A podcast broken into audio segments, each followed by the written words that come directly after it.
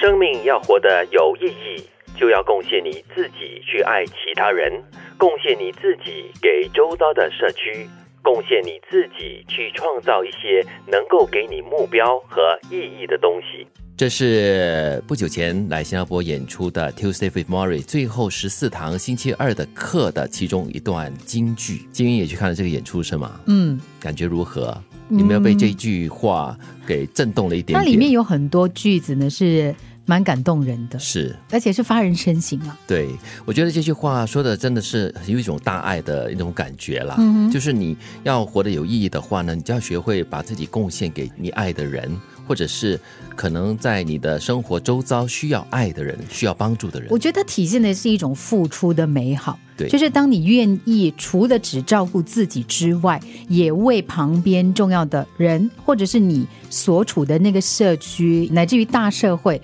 去付出多一点的话，你会发现，哎，自己很有价值。是，我觉得人生在不同阶段哈，对这个生活的追求也不一样。可能在比较年轻的时候，二三十岁的时候，那个时候是为自己己打拼事业，为自己刚建立的家庭而奋斗。不过我越来越发现哈，身边那些四十多、五十多岁的，甚至是六十多岁的朋友，他们来到了这个生命阶段，他们想到的更多是除了自己之外，还有他们周边的人，为了社区，他们愿意做多一些，比如说一些社工啊，或者是义工。所以这就如刚才金云所说的，就是付出的美好了。当你付出过后，你得到了对方的一个小小的微笑，或者你看到对方的生活因为你的帮助或者是你的付出，小小的付出而有了一些小小的改善的话，那种感觉、那种喜悦是真的是发自内心的。我觉得它的重点哈、应该是在于贡献自己，去创造一些能够给自己目标和意义的东西。当我们一辈子都在为自己而追求努力的时候，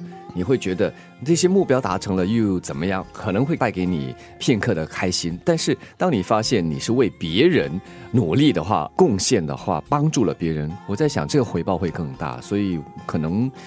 到了那个年龄，你就觉得说我真的是可以为别人、为社区多做一点。有的时候我会被我的邻居提醒，就是你不用想的太伟大。是在我们的社区里面，有一些邻居呢，他很主动的去关心周遭的人。像有的时候我们出国，他会说：“哎，你们出去啊？那有空呢，你会知道说他会去你家看一看。”嗯，像我之前有个邻居呢，我们我们傻里傻气的就这样出国了哈。结果回来的时候，他把我家一堆报纸交给我，哦，他帮你收着那报纸、哦。对，就我忘了停停那个报纸。我还有碰到一个朋友，就是他的邻居是很帮忙的，就是他在走廊有种了一些花草树木嘛。他说：“哎，你要出国啊，一个星期啊，那我会帮你每天的浇完我的花草树木过呢，我会帮你也浇水这样子。对，这么做的话，其实也给自己创造了一些快乐的机会。尤其我们这些生活在忙碌氛围当中的人，有的时候你如果没有缓下脚步来关心一下你身边的一些人事物的话呢，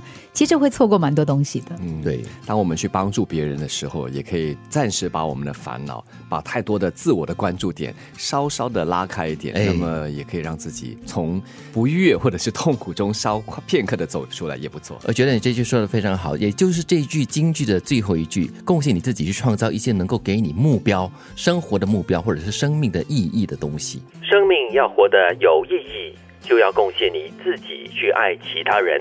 贡献你自己给周遭的社区，贡献你自己去创造一些能够给你目标和意义的东西。